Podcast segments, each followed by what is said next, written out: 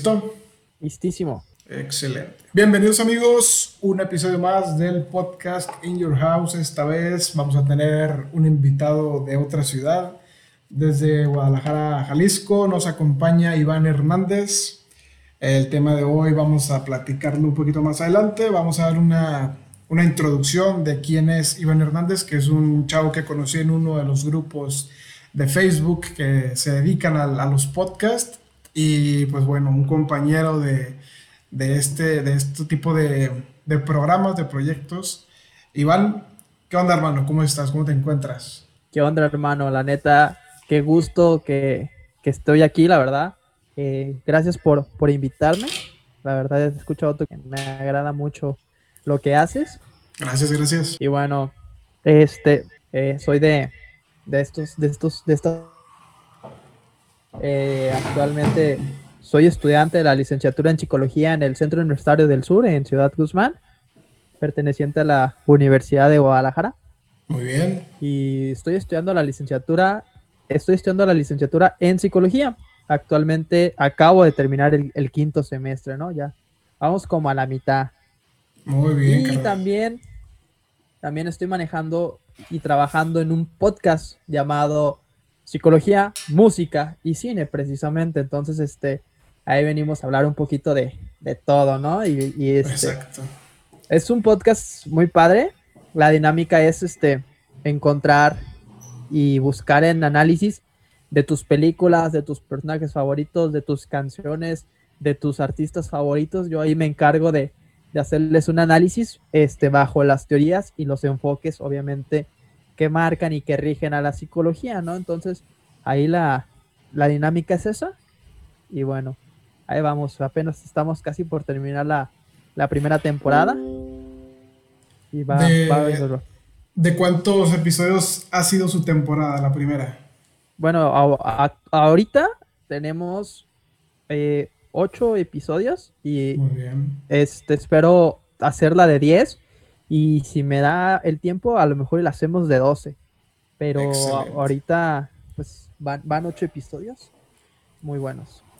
¿Y cómo surge la idea de hacer un podcast que englobe, di- digamos, tres ramas diferentes, pero que al, al unirlas todas tienes un concepto muy interesante de, de análisis, o sea, analizas un buen de cosas? ¿Cómo surge esta idea? Sí, pues mira, la, la- la idea de, de hacer un podcast nace pues en cuarentena. Eh, yo pienso que toda la gente tuvimos mucha creatividad y muchas cosas que hacer en, en estos meses que estábamos encerrados. Y empecé poco a poco escuchando podcast, más que nada porque yo buscaba como reforzar algunos conocimientos, ¿no? Ok. Entonces comenzaba en YouTube a, a buscar y luego en Spotify me aparecieron que los podcasts y demás y comencé a escucharlos y me pareció muy padre y muy interesante el concepto. Después eh, surge la, la idea y la iniciativa de poder comenzar este proyecto y yo la verdad es de que no era como que tuviera conocimiento de locución o conocimiento de cómo crear o hacer un podcast, ¿no? Entonces, este, por ahí me puse a investigar, eh, compré un micrófono, que fue lo primero, y, y ya estaba comenzando a hacerme de ciertas cosas sin siquiera tener una idea clara o, o- o una razón de qué era lo que iba a tratar mi podcast, ¿no? Entonces, ahí fue cuando me di cuenta que ya tenía, pues, que el micrófono, que, este, que los programas, que todo, y, y ahora dije, ok, pero ahora qué sigue, ¿no? Pues sigue de qué vas a hablar y de qué va a tratar, crear un logo y demás. Exacto. Y bueno, la verdad es de que eh, sí, me, sí fue una noche en la cual estuve pensando y pensando, pues, qué voy a decir, de qué voy a hablar, para qué soy bueno, eh, qué me desarrollo, ¿no?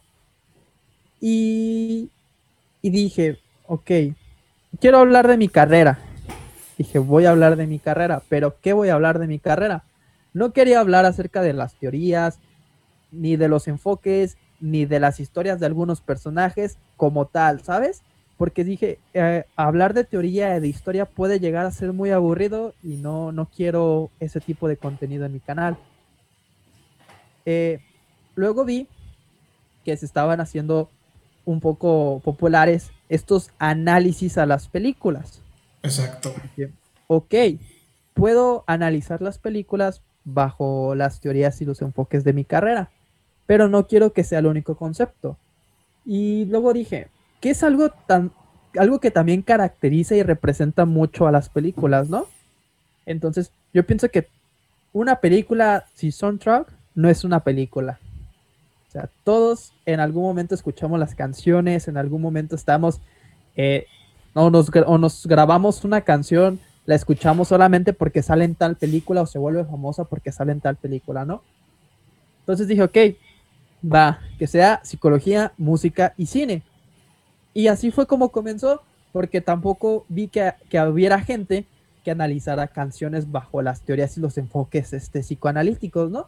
Y déjame decirte que en este año, pues uno de un, un rapero así que, que, tú digas, lanza una canción que fue René, Residente, cuando saca René, y que luego vi que empezaba mucha gente a, a compartir de, de, la comunidad de psicología porque pues este, estaba hablando de su depresión, ¿no? Y, y esto empezó que mucha gente comenzara a abrirse de esas maneras y dije, ok, basándonos en este suceso y en esta canción, pues puedo repetirlo, pero con más canciones de otros artistas que la gente no conozca o con otros artistas que la gente escucha, pero que no sabe qué es lo que quieren decir sus, sus letras sí, sí. o su vida o por lo que ha pasado, ¿no? O sus conductas, que también son cosas que uno puede analizar eh, bajo sus letras. Y entonces así fue como nace este concepto y pues me dedico a hacer lo de las películas y por otro lado también este, están las canciones. Entonces en, en, el, canal van a poder encontrar tanto análisis este, de películas individuales como análisis de canciones individuales, ¿no? Y ya llevamos, como te digo, ocho episodios. Son a, ahorita, que mal lo recuerdo, son eh, cuatro películas que llevo y tres, tres de canciones. Entonces, porque repetí una, le hice una segunda parte a un artista, entonces ahí vamos, ¿no? Eh, poco a poco avanzando con este proyecto. Muy bien, entonces, al igual que yo, tampoco sabes nada de locución, nada de ser un guionista, te aventaste el ruedo y ahí que empezar a llegar el conocimiento a través de la práctica. Exacto, exacto. Entonces, este, los primeros, no sé a ti cómo te hayas ido, pero los primeros siempre le batallas, ¿no? Porque sí. dices, es que esto no me gustó y, y ahora cómo elimino el ruido que se está escuchando ahí. Sí. Entonces, este, los primeros sí llega a suceder ese tipo de cosas, pero poco a poco, como te van enfrentándose los problemas y las dificultades, tú vas buscando más y vas aprendiendo más, ¿no? Entonces, está padre, ¿no? Aventarse así a veces a hacer las cosas, este, porque aprendes más y, y se te quedan mejor grabadas las cosas. Exactamente, amigo.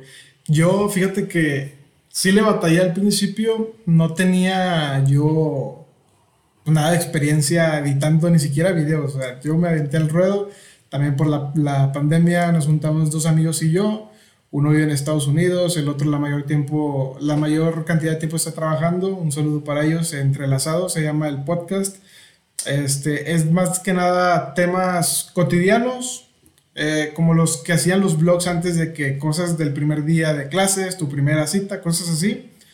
Sí, sí, y sí, también, como los viejos youtubers. Exacto, y ya más extendido, porque pues son las experiencias de tres güeyes y pues nos expandemos mucho en, la, en las anécdotas.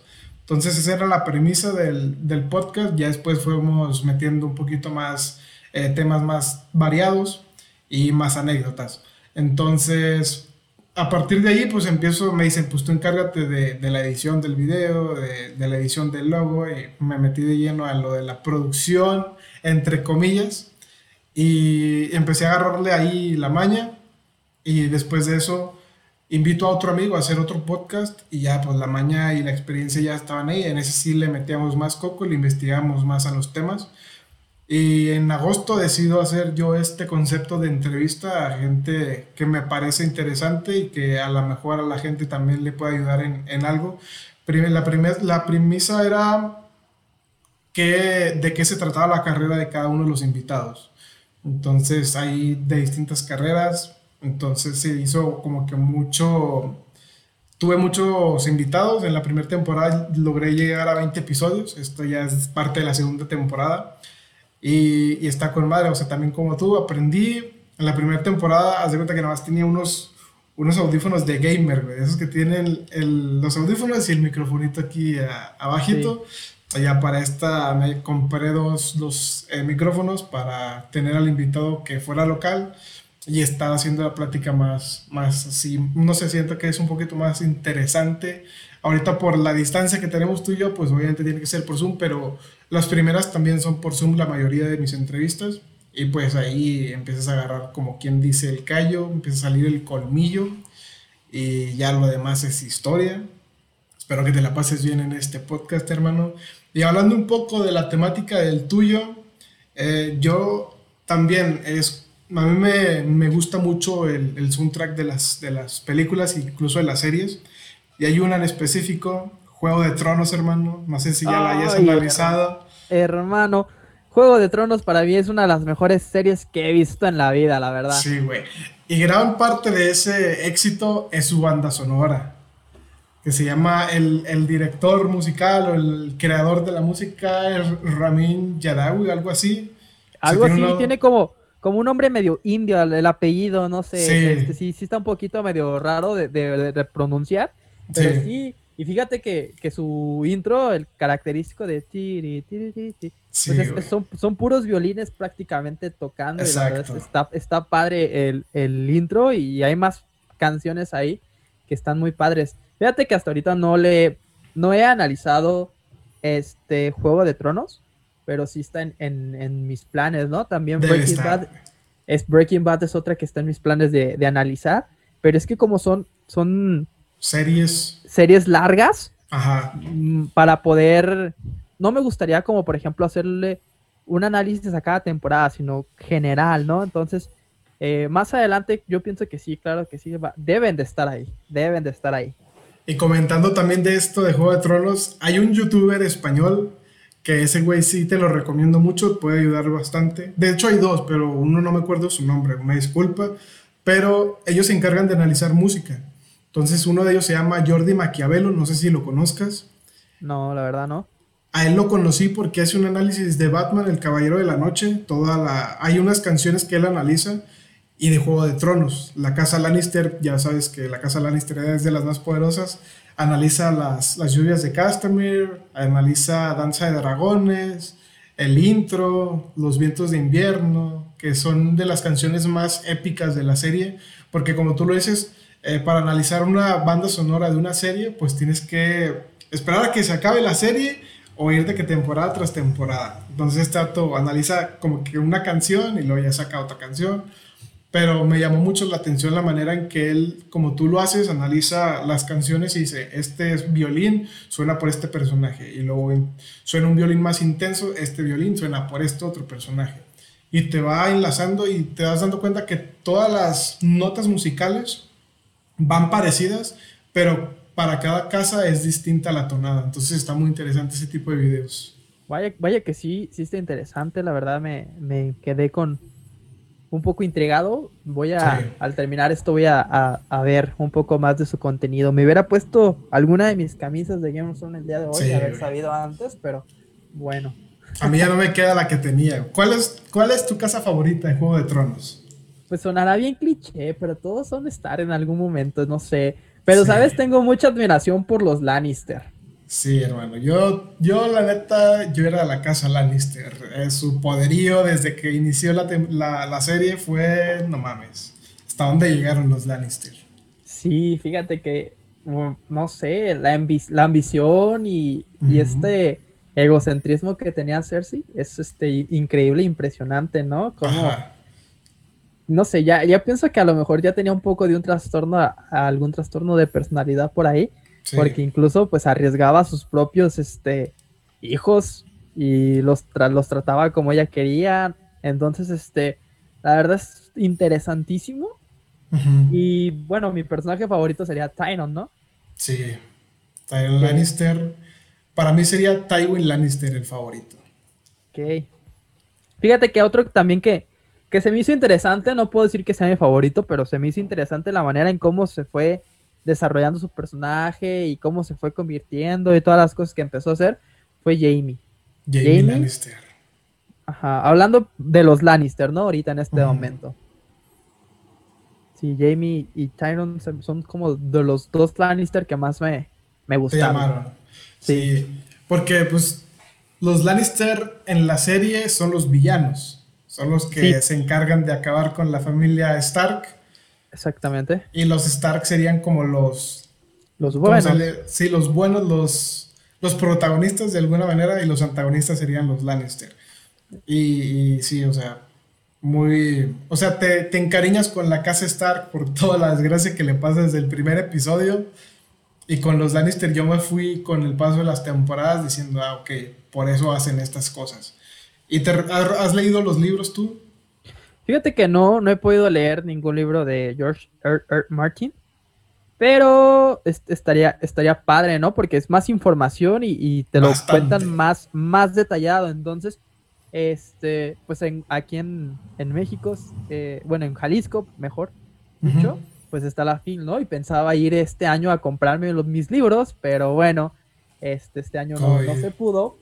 Y, la verdad es de que sí, yo soy muy, muy fan. De hecho, eh, no comencé a ver la serie justo cuando iba saliendo, pero, pero sí después empecé a agarrarle la onda, ¿no? Como a partir de la sexta temporada yo fue cuando ya comencé a verla y pues poco a poco fui a, eh, cada domingo ahí me tenía, ¿no? Viendo la, serie. Y ya la última temporada, pues ni qué decir. La verdad, yo soy de los que no les gustó. A nadie, pero, pero entonces, este. Pero bueno, sí, yo digo que Breaking, eh, perdón, eh, Juego de Tronos es de la primera a la séptima temporada. Y ya. Sí, güey.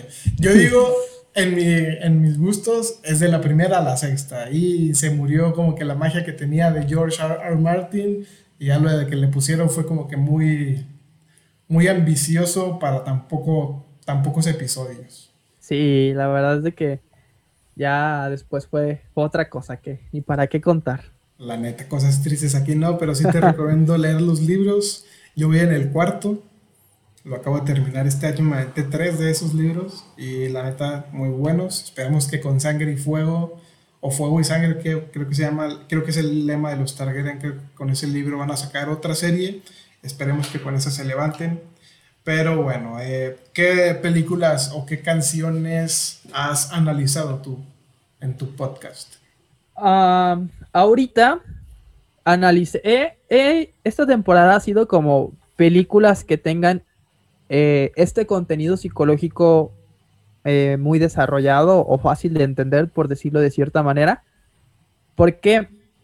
Porque estoy tratando de, esta temporada es como más de hacer entender o transmitir este mensaje a las personas, porque me gusta detallarlo y contarlo de una manera que sea tan clara y fácil de digerir para que tú puedas entender cómo es que vive una persona contra el, contra el trastorno o con cuál tipo de, discapacidad. Ahorita, el primer capítulo fue acerca de una película que se llama Tok Tok, que habla sobre trastornos obsesivos compulsivos. Este, entonces te, explico cuál es el trastorno de cada personaje, qué es lo que hace, por qué se comporta. Bueno, siempre, al inicio te doy como una introducción del trastorno.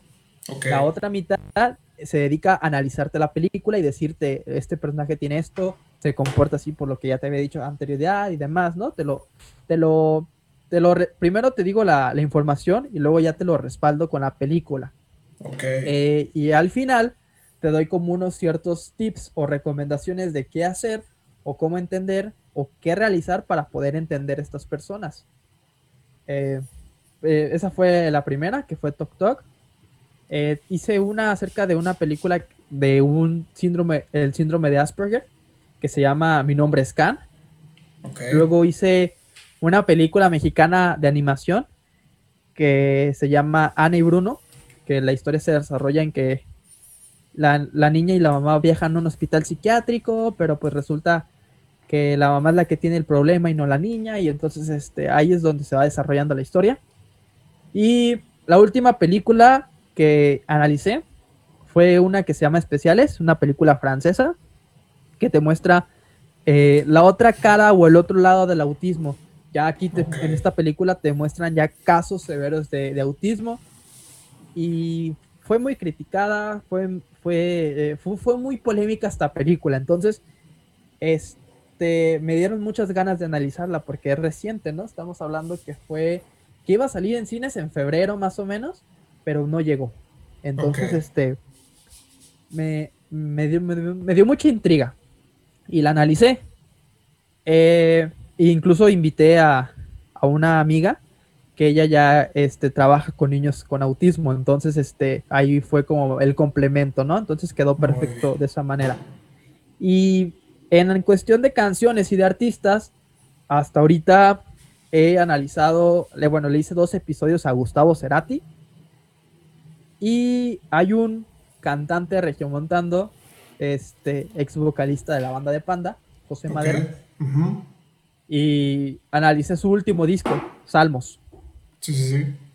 Eh, entonces, este, para mí el disco de Salmos es un disco que pasa por, por las etapas del duelo. Entonces, ahí te voy explicando cada canción a qué etapa del duelo pertenece y por qué te lo está tratando de decir y qué es lo que está tratando de decir la letra y por qué pertenece a esta etapa del duelo, ¿no? Y como te digo, te doy una introducción de qué son las etapas del duelo, esto y el otro. Eh, ya te, te analizo el disco y al final te doy como estos tips, ¿no? En, por ejemplo, en ese episodio di tips de, de cómo decir o cómo acercarte o qué palabras o frases decir en un proceso de duelo, ¿no?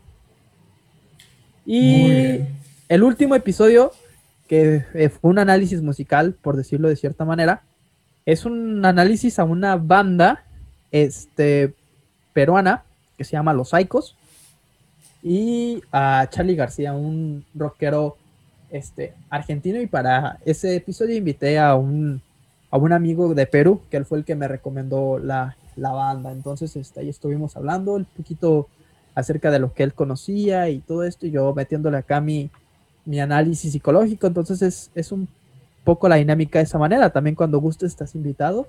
Gracias, amigo tú ya nomás me dices, ¿sabes qué? Este artista o esta película me late, me gustaría que, lo pudiéramos replicar en tu canal.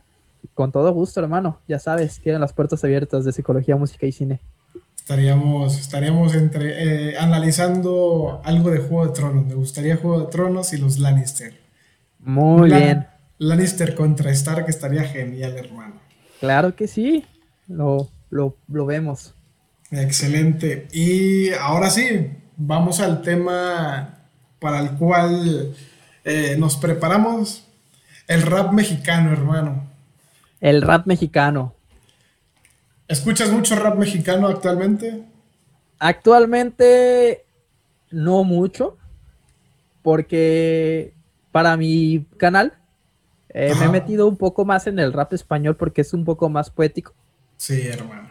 De hecho, ayer invité a alguien para hablar de rap español. Estuvo muy bueno también. Es que, yo, yo quería hablarte de rap de, los dos. Ah. Hablemos, de, hablemos de los dos, no hay, no hay, no hay falla, güey. No, este. Últimamente sí he estado escuchando mucho rap español porque hay, hay un artista que me atrapó porque en sus letras son súper psicológicas, ¿no? Y para el canal va a estar de poca madre. Entonces, este he estado buscando más y he estado más enfocado ahorita en, los últimos meses en el rap español. Y además, conocí primero el rap español que el rap mexicano.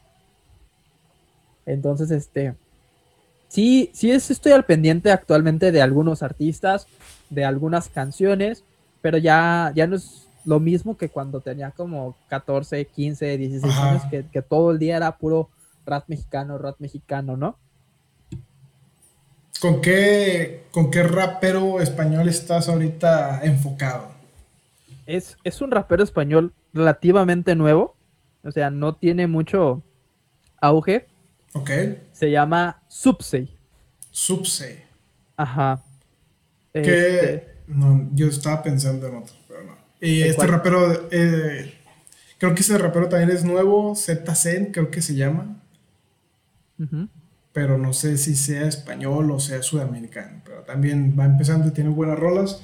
Este rapero que me comentas tú, eh, de, qué ciudad es o, no, no, estás enterado? Sí, él es de Elda, un lugar de cerca de, Alicante, España, ya es más, más que nada como del sur, en el sur de España, acá vas a encontrar este, esta comunidad, este municipio español, y, y bueno, eh, te digo que los últimos meses ha sido un poco de él y un poco de, otros raperos españoles por ahí que, he estado recordando y escuchando nuevamente. Y bueno, este, se me hace muy interesante porque, como te decía, es un poco más poético y te hablan de, de más cosas. Eh, al contrario del rap mexicano, que muchas de las canciones son, son de amor y también muchas cosas que, que ellos te comentan, pues es de la, de la, realidad que vivimos aquí en México, ¿no? Ellos dejan de lado la realidad que se vive en España, algunos, ¿verdad? No todos, algunos, pero ya sí. te este ya te van contando más o más historias u otro tipo de, de, contenidos, ¿no? Y aparte España es un, es un país que en psicología es muy importante, ¿no? Porque eh, muchos científicos, muchos libros, o sea, España culturalmente tiene mucha psicología en su vida. Entonces, este, también me ha interesado buscar eh, estos tipos de raperos porque, como te decía, para el, para el canal y para el programa, o sea, van a estar de poca madre y entonces he estado investigando y, y escuchando más acerca de, de ellos últimamente. Sí, la verdad tocas un punto muy importante, un punto de diferencia entre el rap eh, mexicano y el español, y es ese, el rap más consciente de España, que le meten como que más coco, y ves que esos raperos, la mayoría estuvieron estudiando una carrera universitaria eh, más que nada a base de libros, o sea, me refiero a lenguas o letras inglesas o algo así, la mayoría u otros de eh, cosas de, acerca de la sociedad.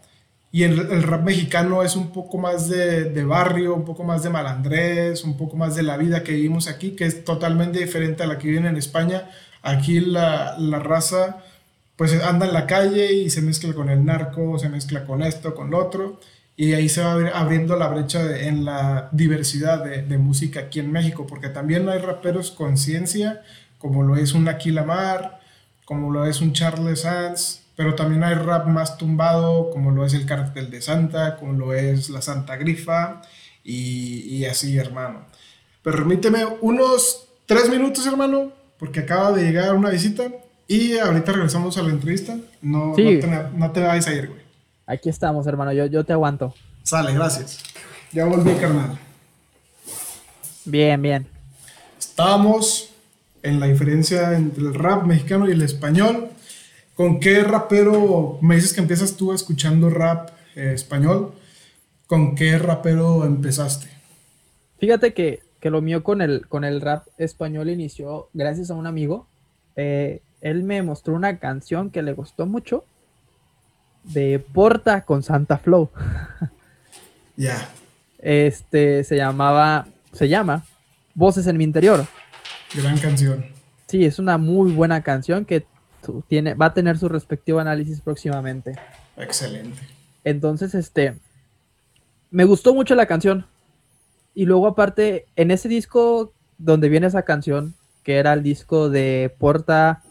Eh, Trastorno bipolar. Exactamente, trastorno bipolar. Y simplemente por el disco ya hay mucho que analizar, ¿no? Uh -huh. Por el nombre. Eh, venía la canción también de, de, Cicate, Cicatrices. Bueno, la película mexicana se llama Cicatrices, la, okay. la, la Bella y la Bestia. Okay. La Bella y la Bestia. Entonces, se comienza a hacer un poco famoso en ese entonces y me empezó a gustar. También Santa Flow, lo empecé a escuchar cañoncísimo. Te estoy hablando que esto fue como alrededor del 2010. Yo tenía 10 años, 10, 11, más o menos. Entonces, este, así es como comienza mi, mi historia con el rap en general. Si hablamos de, de, rap mexicano, mi historia con el rap mexicano comienza en la secundaria, cuando yo estaba en primer semestre, en primer año. Eh, gracias a, a, mis amigos, eh, fíjate, la escuela donde yo estudiaba en la, en la secundaria estaba uh -huh. pegada a un cerrito.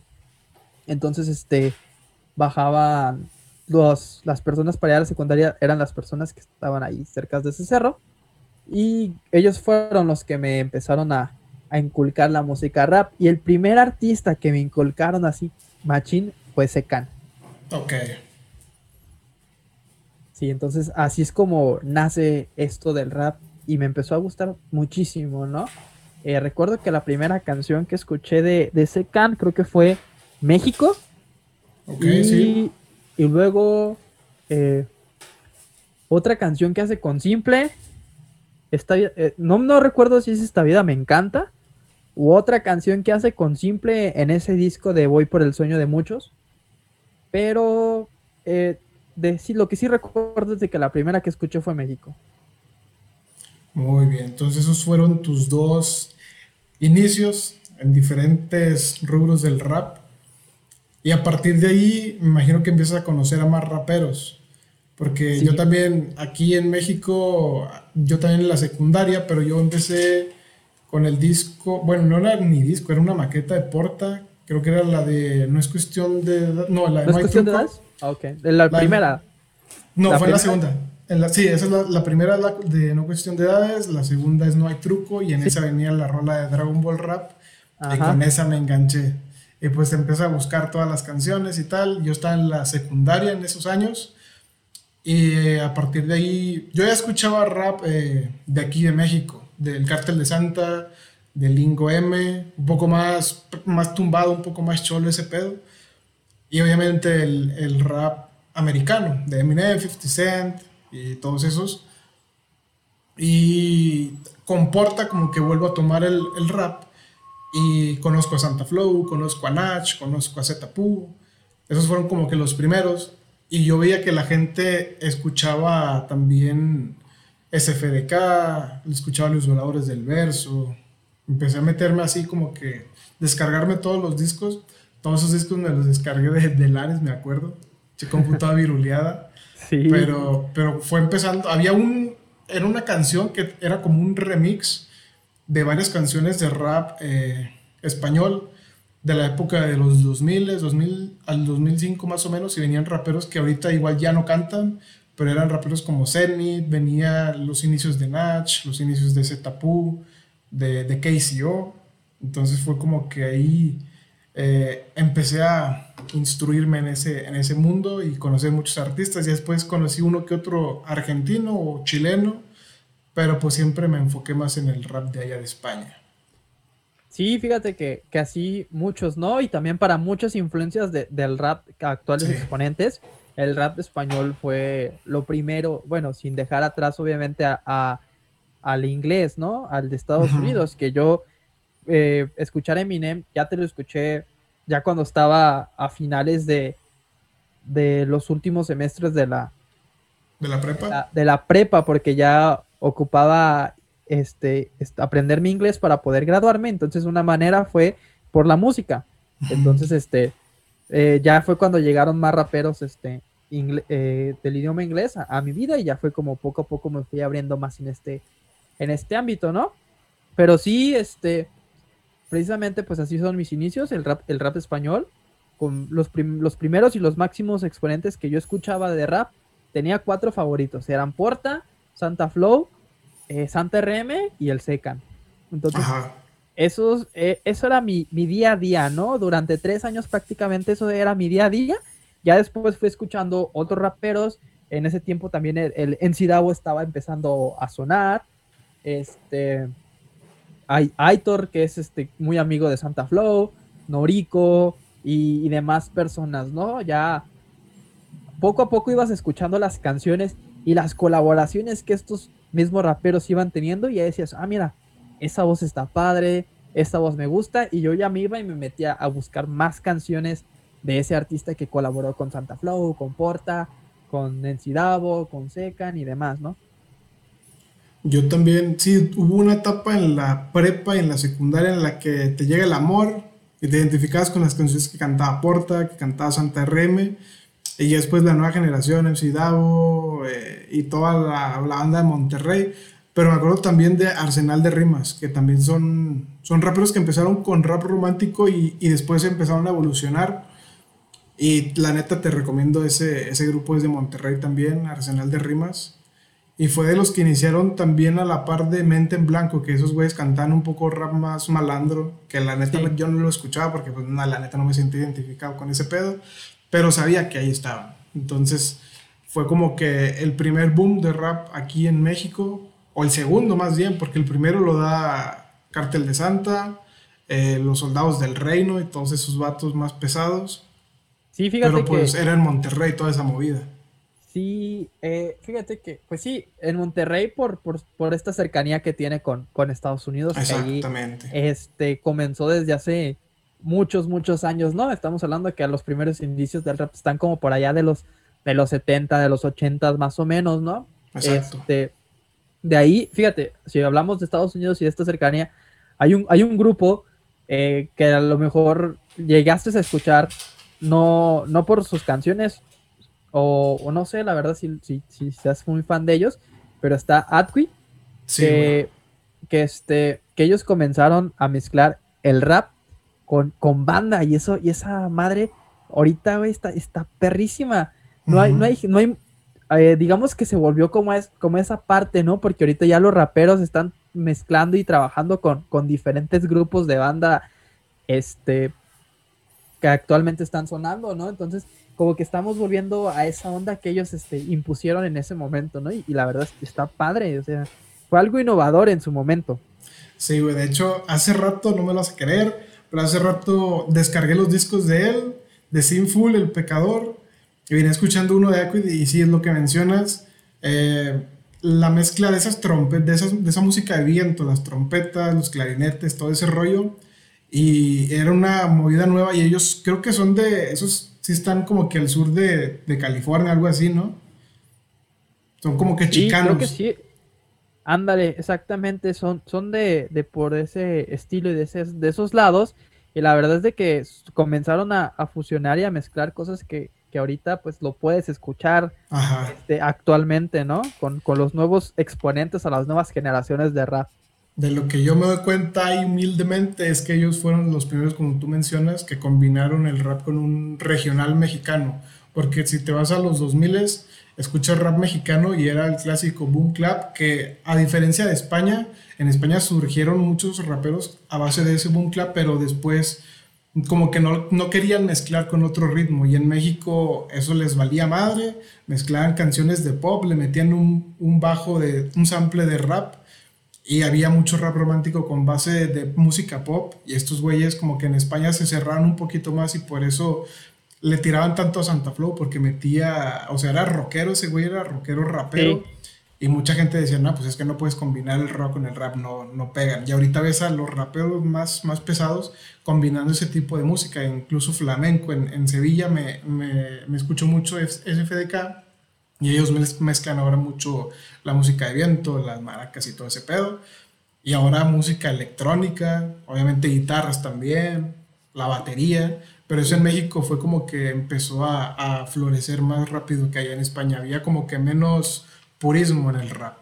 Exactamente. Fíjate, eh, nada más Molotov, que fue una banda como más, este, más rockera que rapera pero ellos te tocaban y, te cantaban canciones de rap, pero con estos eh, tintes o toques de, música de rock. Entonces, por eso era como más rock que rap, pero ellos te, te, rapeaban algunas de sus canciones. Exacto. Entonces, este, eh, y estamos hablando que, que, Molotov tiene como desde los 90. Con ese También fue pionero.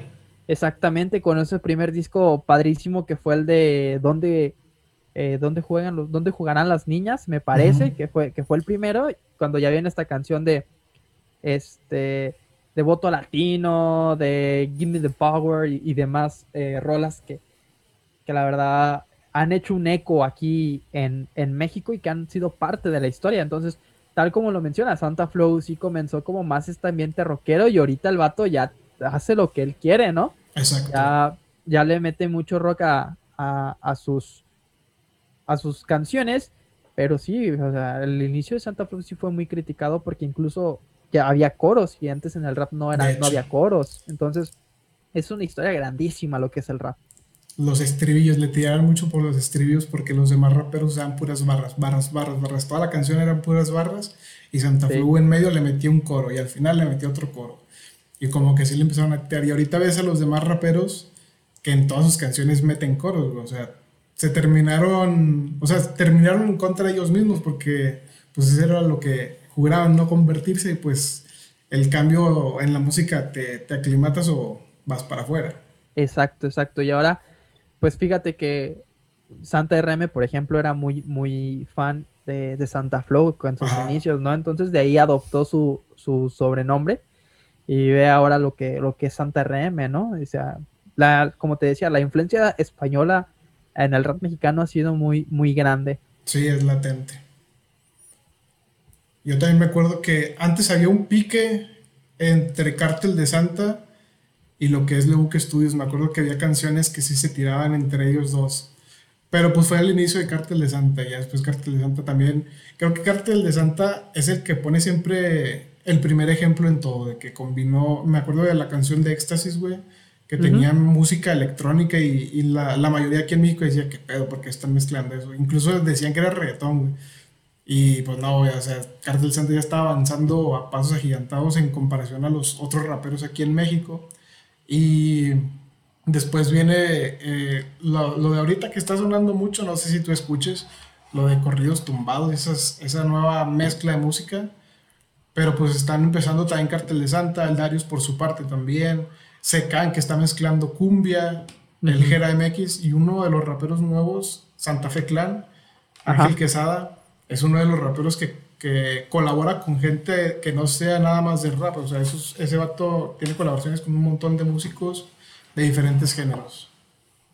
Sí, fíjate que, que sí he escuchado un poco, un poco de, de Santa Fe Clan, un poco de alemán, un poco de, de este tipo de, artistas que últimamente han estado sonando, del Gera MX también. Exacto. Este, que primero era parte de, la Mexa Mafia. Sí, güey. Y este, y bueno, sí es interesante. No soy, no soy muy, muy, muy fan, así que digas, uff, eh, de estos nueva onda de los corridos tumbados. De hecho, nomás conozco como una o dos canciones. Pero sí es un poco interesante lo que están tratando de, hacer, porque pues están mezclando dos géneros de mexicanos, ¿no? Bueno, no mexicanos, pero dos géneros importantes aquí en México. Actualmente sí son muy famosos. Sí, actualmente son muy, ajá. Entonces, este, creo que es esta parte que ellos están tratando de mezclar, lo han hecho a lo mejor de, de, cierta manera correcta, porque si supieron hacer la jugada de poder combinar estos dos máximos géneros que están pegando muchísimo aquí en México. Y la verdad es de que qué padre y qué chido por, por toda esta gente que se está sumando a, este nuevo proyecto y a esta iniciativa. Te digo, yo la verdad no es un género con el cual a lo mejor me siento un poco identificado, pero aún así reconozco lo que por eso. Sí, pues los de los corridos tumbados es más que nada trap, ¿no? Trap sobre una, una mezcla de música pues de banda regional. Sí, sí, sí, es, es un poco más, más como de, trap, ¿no? De traperos. Que en su momento, a lo mejor en Estados Unidos, pues también es un género que, que está pegando ahorita, ¿no? Este, de, nuevos exponentes, ¿no? Y es un poco también que, generan como, por ejemplo, estas bases o estas líricas o estas ritmas que, el rap te maneja, ¿no? O sea, es una combinación ya eh, diferente. Exacto. Yo, ahorita que mencionabas a, a la Mexamafia con, con el Jera, eh, yo me acuerdo que por aquellos ayeres, como eran los, el inicio de los 2010, 2010. Ándale, sí, más o menos. Surgen todos estos raperos que en Monterrey, pues era MCAS y todo el crew que tenía él. Porque el Davo era de otro, o sea, no se, no congeniaban. Estaba Arsenal de Rimas, porque pues hablar ya de Cartel de Santa es hablar del, del top. Para mí el cartel de Santa son los padrotes de, la nueva generación. En Monterrey estaban ellos, había algunos en Torreón, me acuerdo, estaban en Sonora y en Tijuana Donaero, estaba Santa RM, toda la, toda la cruz de Santa RM en, Sonora. No me acuerdo dónde eran los malvivientes, ahora no sé si los recuerdes, de Néstor y no me acuerdo el, el Team, creo que se llamaba el otro. Creo que ellos eran también de Sonora, no estoy seguro, no me acuerdo. Y en Guadalajara pues estaba sonando el Secan, el Simple, y había uno que rapeaba con, con Secan Towi. Ajá, Towi, que ese, que ese de hecho, Towi, es de la ciudad donde yo estoy estudiando. Él es de Ciudad Guzmán. Y un yo saludo a toda la gente por allá. Sí, un saludo. Y la verdad es de que ahí, eh, ahí este, dicen que el Secan va mucho para allá. No me ha tocado verlo. Incluso por ahí dicen que tiene un hijo por ahí regado en esa ciudad. Dicen. Dicen, ¿verdad? La verdad no, no sabría decirte, no, no sea ciencia cierta, pero sí dicen que, que Secan eh, va mucho a Ciudad Guzmán y que es uno de sus lugares favoritos, que también va y que, y que visita a su morro o a su niño. Pero la verdad te digo, o sea, no, no he visto, ¿no? Y incluso esta canción de, de Nosotros Somos de Barrio la hizo con el Towi. Sí, Y que somos de barrio, o sea, fue un madrazo. Boom, sí, güey. boom, totalmente. también me acuerdo de Eptos 1, que es otra, otra generación, Sí. que también fue como, empezó con Santa R, me acuerdo que Santa R me menciona a, este, a Eptos 1 en una de sus últimas rolas con Gera MX, que se llama, ¿cómo va? Ah, se me fue el nombre, güey, pero la acaban de sacar este año, está muy bueno ese feed. Y de México, aquí la mar, tenemos también a... Eh, verga, aquí en México hay un chingo, güey. Había uno que se llamaba Boca Floja, creo que ese es, no sé si es de México o es chileno, pero ese güey también sonó mucho cuando empezaron los inicios aquí también en México. ¿Quién más? El Adrián. Y ya Pues, viéndonos a... El Adrián y el Adán. el Adán, Adán Cruz y Adán Zapata aquí en, en- aquí en Ajá, Monterrey. los dos. Y Alemán creo que también es de allá de Tijuana o de Sonora, más, más para allá. No, alemán, alemán, creo que es de, de Baja California. Ok, y, es de, y el, y el Santa Fe Clan de Guanajuato. de Guanajuato y creo que Gera MX es de San Luis, pero estuvo viviendo tanto en Guadalajara como en Monterrey. Y fue de los que ahorita están levantando muy cabrón la mano. Y de los que me suenan ahorita, eh, que están con el cártel de Santa, pues es el millonario, la hija del babo, obviamente, esta Barbarella, creo que se llama. chava. Y el Darius con el tiro loco, que son como que los bandos que empezaron a surgir después de la separación, que yo digo que fue un quiebre y una nueva era a partir de ahí. Porque si te fijas, el Cártel de Santa no, no colaboraba mucho con artistas mexicanos del ámbito rapero. O sea, participaban con los de ahí mismo de, de Santa Catarina y uno que otro de California, pero con gente de México, la verdad no, no veo que haya muchos fits. Tienen uno con Gabilonia y tienen uno con Teo Calderón y creo que otro con Aquid o, o Sinful, no me acuerdo cuál de los dos es. Incluso hasta tienen uno con Julieta Venegas. Esa es una muy buena rola, güey. Esa El también es una micro. buena. el- ajá, exactamente. Y con Tego Calderón, bueno, pues Tego Calderón acá en Puerto Rico cantaba un poco más de, de reggaetón y, Sí, ese- y ese es esta uno onda, pero también.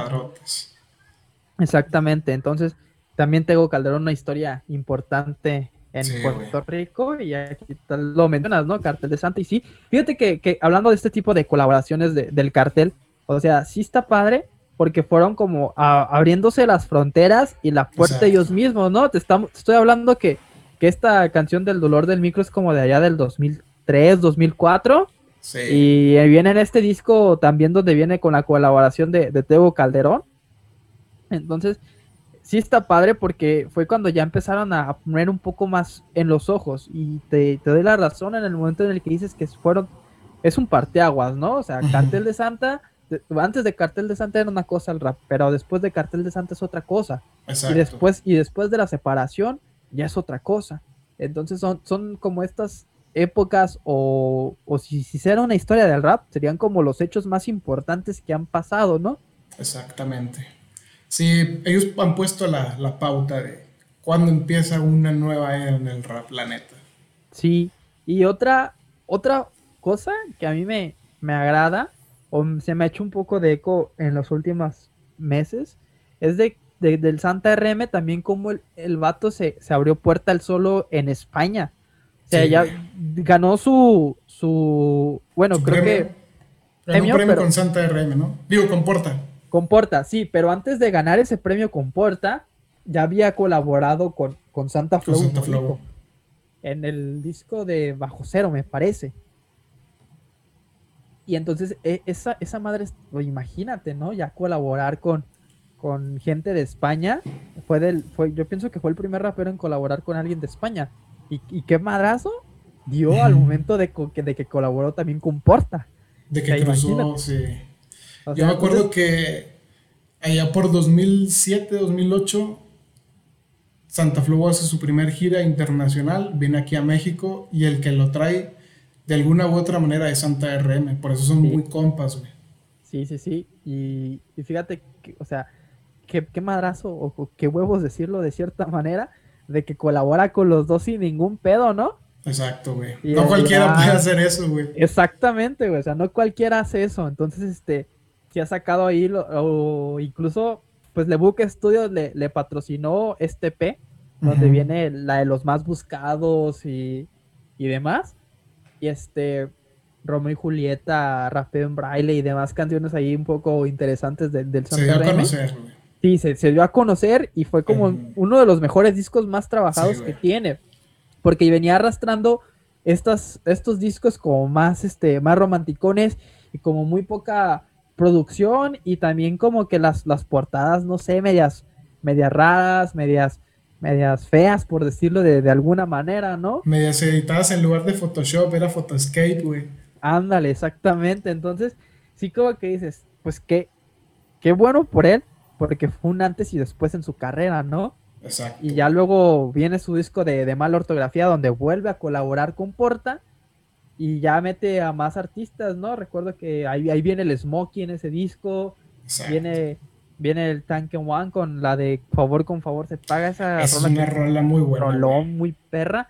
Viene una colaboración con Noriko ahí que, que también está padre, o sea, comienza ya a tener un poco más de, de, abrir también esta parte de este mercado de, del rap en, todos lados, ¿no? Y la verdad se me hace muy chido porque incluso ya ha colaborado actualmente con muchísimos eh, eh, raperos y le ha abierto las puertas a algunos otros acá en México, ¿no? Como el Nampa Básico, que fue uno de los primeros artistas con los que elaboró.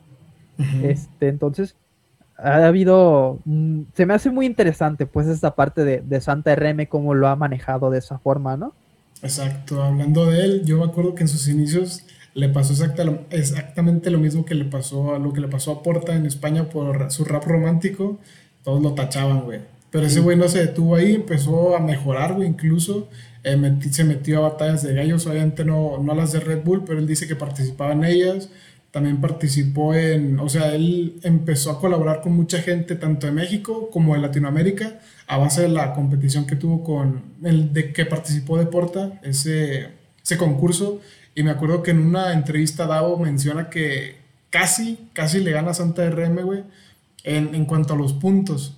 Pero que Santa RM pues era más conocido en esos días y pues fue como logró ganarle esa competencia.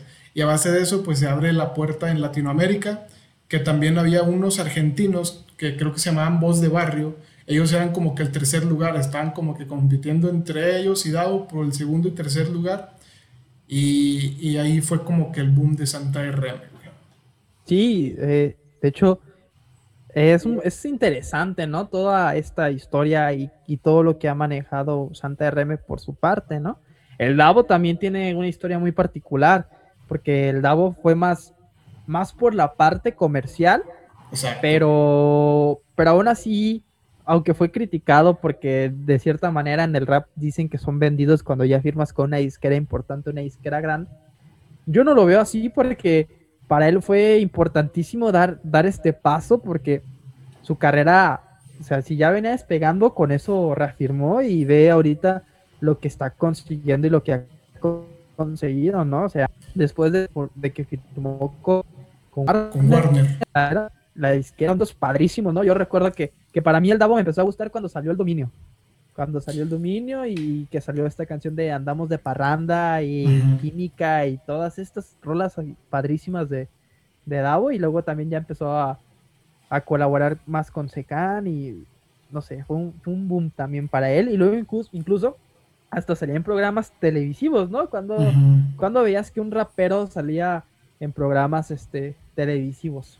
Ahí hay un dato de él, güey. En Monterrey se dio mucho batallas de gallos en televisión, pero como que están medio controladas y no, o sea, no tenían como que la libertad que tienen Red Bull, porque pues obviamente era televisión abierta, pero muchos raperos intentaron llegarle a más gente a través de la televisión regiomontana, güey, y ahorita nadie, o sea, no hay muchos que hayan sobresalido por ello, güey. A Davo le ofrecieron ese pedo y él dijo que no, que él se le iba a rifar por su, por su cuenta y ese güey iba a concursos que hacía la la movida ahí en Monterrey llegaba, llegaba lejos, incluso llegó a ganar uno que otro concurso de freestyle, pero el mérito del DAO es que no se apoyó tanto en, la televisión, sino que se güey a base de internet, que creo fue de los primeros, como Santa RM, que pegaron gracias al internet en, México, güey. Creo que ese es el punto de DAO, güey. Y hablando ya para terminar, güey, se nos está pasando uno que es la banda Bastón, güey, que también la está quebrando bien, bien cabrón, güey. Con, con Alemán también tiene varios feats. Incluso tienen un feat con, o varios con, con Enciclopedia, este rapero venezolano que fue más conocido por las batallas de Red Bull allá por 2009. Y tienen, o sea, es una de las mejores productoras para mí, güey. Es, son los Homegrown Records, creo que se llaman. Y es donde está este, el Muelas de Gallo, güey. Es un rapero que la está levantando bien cabrón, güey. Está moviendo, está moviendo muchas fichas ese güey, tiene muchos contactos en Estados Unidos. Incluso, pues, no sé si allá escuchaste la canción de, de Alemán con Snoop Dogg, Es como que la discográfica hizo que se hiciera ese fit, güey. Sí, o sea, y qué, qué padre, ¿no? Este, el Snoop Dogg ya está como más, este, más mexicano que nada, ya hasta lo vamos a naturalizar, yo creo. Porque la neta sí, está, está, sorprendiendo cañón, ¿no? Este 2020 para él ha sido importante y también acá para México porque se ha abierto paso por, por donde sea, ¿no? Y en casi todos los géneros. Entonces, qué padre, ¿no? Qué chido que se pueda dar este tipo de, colaboraciones.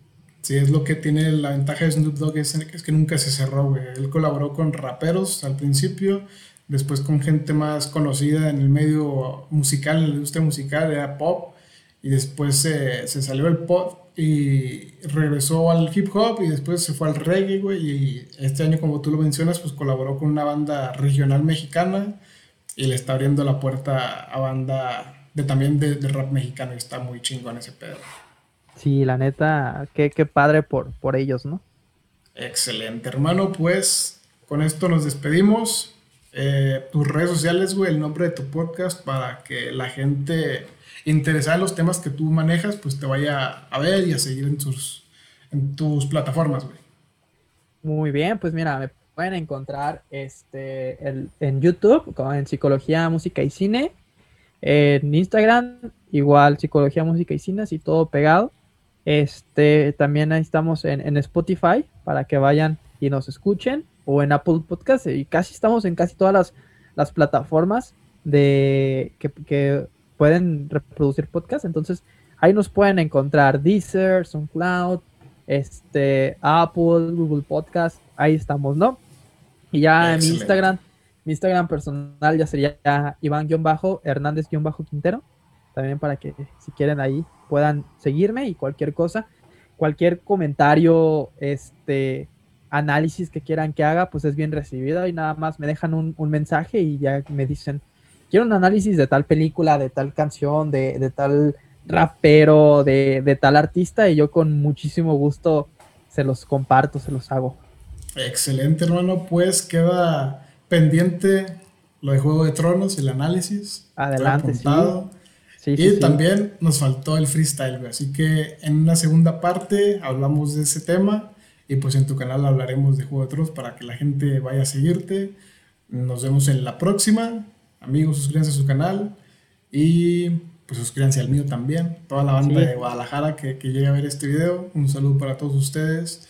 Aquí los recibo con los brazos abiertos. Nos vemos, Iván. Cuídate mucho. Igualmente, yo. Un placer estar aquí. Nos vemos, gente. Un placer tenerte invitado. Nos vemos. Gracias.